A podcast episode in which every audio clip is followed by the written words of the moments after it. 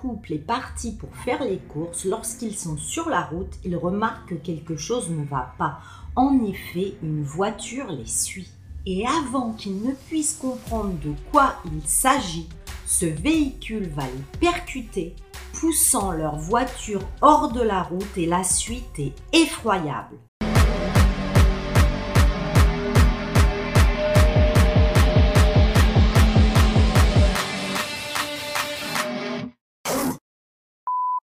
Bienvenue sur Cécile Story, mais que je suis ravie de vous retrouver. On va pas perdre de temps, on va vite raconter l'histoire, mais avant, tu vas me mettre bien en t'abonnant parce qu'en plus, j'ai plus de 100 histoires complètement dingues que tu pourras écouter. Allez, c'est parti Leslie Baccinelli a grandi dans le hameau endormi de Moscou. Alors, euh, ce Moscou-là est en Pennsylvanie, aux États-Unis. Oui, oui, il y a une ville aux États-Unis qui s'appelle Moscou. Et oui, Leslie Baccinelli a donc grandi à Moscou, en Pennsylvanie. Leslie a acquis une réputation pour son approche heureuse de la vie, elle est même insouciante et très souriante. Après le lycée, Leslie a commencé à sortir avec un certain Tim. Mais qui est ce Tim?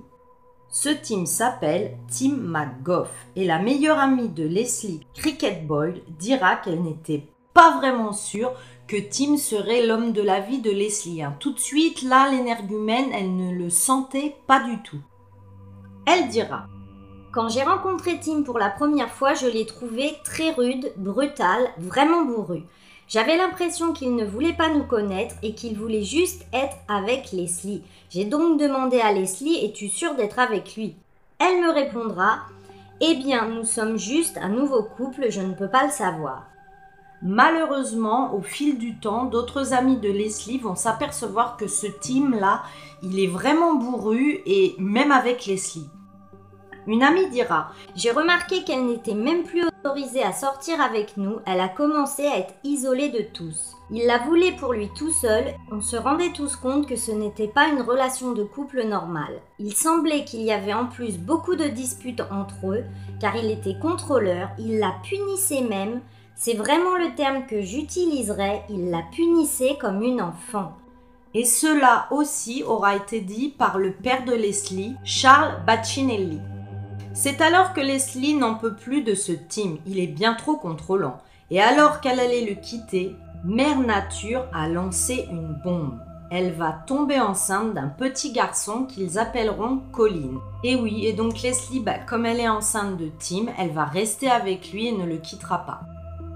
Tout le monde dira que la grossesse était inattendue et qu'en plus aucun des deux n'avait l'argent nécessaire pour fonder un foyer, élever un enfant, mais pourtant ils resteront ensemble. C'est alors que Charles Baccinelli, le père de Leslie, dira que lui et sa femme ont beaucoup discuté et ont décidé de les accueillir dans leur maison. Malheureusement, le team, le père de l'enfant et le petit ami de Leslie va se mettre à déprimer et à boire de plus en plus, alors que vous l'avez bien compris, il vit pourtant chez ses beaux-parents, mais il ne s'en cache pas et il ramène de plus en plus de packs de bière et les vide en une journée. Le père de Leslie dira qu'il travaillait de moins en moins, qu'il était tout le temps collé au réfrigérateur rempli de bière de haut en bas.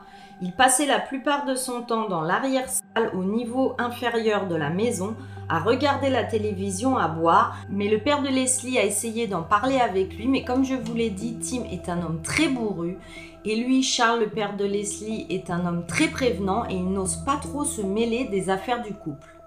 Leslie se confiera même à sa famille et à ses amis en disant que la forte consommation de son compagnon avait transformé son compagnon en monstre.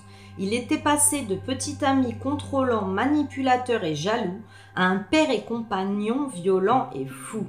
Alors là, euh, je vous le dis clairement, dans le chandelier, lui le team, c'est pas l'ampoule qui brille le plus.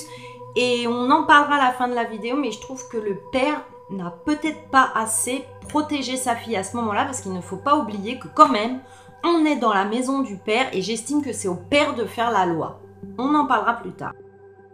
La mère de Leslie, Debra Baccinelli, dira Il l'a étranglée à un moment donné, l'a poussée pendant qu'elle était enceinte et l'a fait tomber au sol. Elle arrivera à un point où elle pensait ne plus vouloir vivre comme ça et nous étions tout à fait d'accord avec elle. Mais Leslie allait savoir pourquoi aimait toujours Tim. Et au lieu de mettre fin à sa relation, mais Leslie va vouloir un deuxième enfant. Et pourtant, dans un couple, on le sait, un enfant ne peut pas sauver un couple et bien souvent même, cela empire la situation. Donc Leslie va attendre un deuxième enfant et sa famille dira À ce moment-là, c'était des cris de Tim dans cette maison, aussi bien envers Leslie que vers Colin l'enfant. Vous vous rendiez compte que l'arrivée de ce petit Colin n'avait rien changé. Elle ne voulait plus de cette vie et de cette situation pour elle et ses enfants, elle était en train d'ouvrir les yeux. Et oui, en effet, Leslie marchait sans cesse sur des coquilles d'œufs avec son compagnon et elle se rendait compte enfin que pour elle et ses deux enfants, elle ne voulait plus de cette vie-là, elle avait mûri. Donc enfin, Leslie a trouvé le courage de finalement quitter son petit ami Tim. La vie faisant bien les choses, alors que cela ne fait que quelques semaines qu'elle a quitté Tim, elle va retrouver par hasard son amour d'enfance et ils vont commencer à se parler et vont finir au bout de quelques semaines par retomber amoureux. Ce jeune homme s'appelle Greg Hoover et il a lui aussi deux enfants, deux petites filles, et ils vont former ainsi une jolie petite famille recomposée avec Leslie, Greg et leurs quatre enfants. Greg dira Notre relation semblait assez parfaite, nous avons eu beaucoup de bons moments, nous rions tout le temps.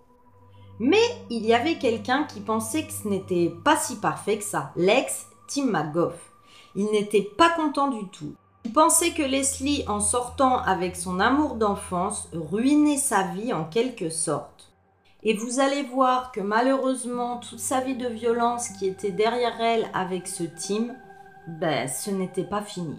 Car oui, je le rappelle, on est dans une DPAE et mes histoires généralement ne se finissent malheureusement jamais bien.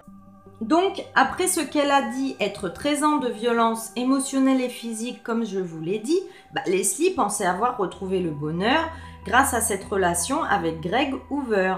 Mais pendant ce temps-là, plus loin, Tim McGough, l'ex, bouillonnait à propos de la relation entre Leslie et Greg. Et c'est malheureusement pour toute victime de violence le risque le plus élevé qu'elle encourt quand elle quitte bah, cette personne violente. Ce sont vraiment des statistiques établies. Beaucoup de femmes ou d'hommes meurent en quittant leur conjoint car l'autre conjoint à ce moment-là va péter un plomb et ne supporte pas la séparation et tue l'autre. Mais ça, Leslie, elle ne le savait pas. Tout le monde pensera qu'elle n'avait pas réalisé à quel point la haine qu'il avait pour elle était importante, diront ses proches. Cette haine a atteint son point d'ébullition un week-end lorsque Tim devait rendre visite à ses fils. Car les garçons ne voulaient pas voir leur père. En effet, ils préféraient jouer à la maison avec les enfants de Greg, deux petites filles. En ce début d'année 2015, ce soir-là, eux, Leslie et Greg ont laissé les enfants avec leurs grands-parents. Ils se sont rendus au magasin pour leur acheter de la glace et louer un film. Une super soirée en perspective en famille se préparait. Leslie a enfilé une écharpe épaisse pour se protéger du froid hivernal. Mais croyez-moi, le froid, à ce moment-là, ça va être le cadet de ses soucis. Immédiatement après qu'il soit sorti de l'allée, Greg, lui, il a su que quelque chose n'allait pas. Il dira Une voiture s'était arrêtée juste derrière nous et j'ai demandé à Leslie si elle avait remarqué des phares quand nous sommes sortis de l'allée. Elle m'a dit que non et je me suis dit Mais d'où sort cette voiture? La voiture a enfin disparu et nous avons continué notre route. Nous avons parcouru quelques kilomètres et là, il y avait cette voiture garée sur le bord de la route. J'ai trouvé ça étrange car elle nous avait dépassés, mais nous n'y avons plus pensé. Puis nous sommes allés au supermarché. Et là, la peur commençait à monter. Sur le chemin du retour du supermarché, cette mystérieuse voiture réapparaît. Nos cheveux se sont dressés sur notre nuque. Il n'y avait plus de coïncidence. Je me suis arrêté au stop et j'ai regardé Leslie et j'ai dit il y a la même voiture que tout à l'heure. Je pense vraiment que nous sommes suivis. Il faut appeler la police, il faut appeler la police, cela me fait peur. En fait, Leslie et Greg sont suivis par un fou dangereux. Car soudain, ils vont réaliser que c'est Tim McGraw, l'ex, qui les suit. Matthew Cianfici, officier de police de l'arrondissement de Moscou aux États-Unis, reçoit l'appel. Il dira J'étais le seul de service à Moscou cette nuit-là. C'est un quart de travail très dur pour une seule personne dans une petite ville bah, quand vous êtes seul, mais je leur ai dit que j'y serais dès que possible. Greg va reprendre la route et essayer de semer Tim, mais cela va échouer. Leslie, pendant ce temps-là, va encore essayer d'appeler le 911 car ils sont terrorisés. Ils diront tous les deux qu'ils s'attendaient même à ce qu'il leur tire dessus, ils étaient effrayés, c'était un moment horrible. On va entendre un appel au 911 où on peut entendre dans la bande son Tim Lex leur foncer littéralement dessus avec sa voiture dans leur voiture. Il y a eu un choc effroyable. C'était violent. Il venait de les percuter à l'arrière. Il les a frappés si fort que ça a fait partir leur voiture sur le côté de la route dans le ravin. Tim s'avançait vers eux et passait du côté passager et Greg dira qu'il pensait que c'était peut-être la fin, qu'il allait les tuer. Toujours au téléphone pendant ce temps-là avec le 911, Leslie sort de la voiture en criant Il va nous tuer, il va nous tuer. Greg dira qu'il pouvait le voir au milieu de la route et que tout d'un coup, Tim va attraper Leslie par sa queue de cheval d'une main et de l'autre tenir un couteau. Greg se disait que c'était la fin, qu'il ne reverrait plus jamais Leslie. C'était vraiment une situation d'horreur. Il y avait Greg d'un côté et de l'autre côté ce Tim enragé qui tenait Leslie par les cheveux et qui la menaçait avec un couteau. Mais imaginez le côté effrayant de cette scène. Pauvre Leslie, pauvre Greg. Et là, Tim va les regarder et leur dire Je vais vous tuer tous les deux. Et là, euh, si tu es une âme sensible, scroll deux minutes plus loin parce que je vais rentrer dans les détails de la scène et c'est vraiment très très violent. Soudainement, Tim va retourner son attention vers Leslie. Greg racontera. Il tenait toujours Leslie par sa queue de cheval et il va lui trancher la gorge. Leslie était en train de mourir sous les yeux de son amoureux. Soudainement, Greg va crier, il tente de détourner l'attention de Tim. Greg dira Cela me convenait, je voulais qu'il me suive. Il avait toujours son couteau en main et il me poursuivait autour de la voiture. J'ai crié en essayant de l'énerver pour qu'il reste sur moi. Je me disais, c'est sûrement la dernière fois que j'ai vu Leslie.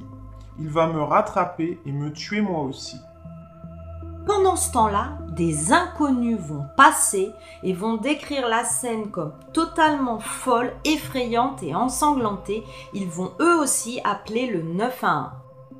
Heureusement, l'agent Matt Cianfici arrive sur les lieux juste à temps. Il dira Quand je me suis arrêté, Tim McGough poursuivait Greg Hoover sur la bretelle d'accès à l'autoroute. Et là, heureusement, Tim McGraw va se rendre à l'officier de police. L'officier dira Je suis allé voir Leslie pour voir si elle était toujours vivante et c'était horrible. Son visage était totalement ouvert. En effet, je vous explique, Tim voulait lui trancher la gorge, mais en fait, il a dérapé et le couteau est entré dans sa bouche et a totalement ouvert son visage jusqu'aux oreilles. L'officier dira J'étais allé voir Leslie pour la voir et voir si elle était toujours vivante, et c'est incroyable, elle l'était. Pourtant, c'était horrible. Son visage était totalement ouvert. Elle avait une coupure depuis sa lèvre dans sa bouche jusqu'à son oreille. Elle saignait, saignait énormément. L'attaque brutale au couteau était sauvage, mais malgré un coup de couteau profond et violent, c'est incroyable, Leslie avait survécu. Leslie racontera son point de vue à elle sur la scène horrible. Si je me souviens bien, il nous est rentré dedans. Il nous a entrés dans le garde-corps. L'airbag a explosé au visage de Greg et il a été assommé brièvement et j'ai pensé qu'il était mort. J'ai juste pensé, je vois mon amour mourir. Alors j'ai crié Hoover, Hoover, Hoover.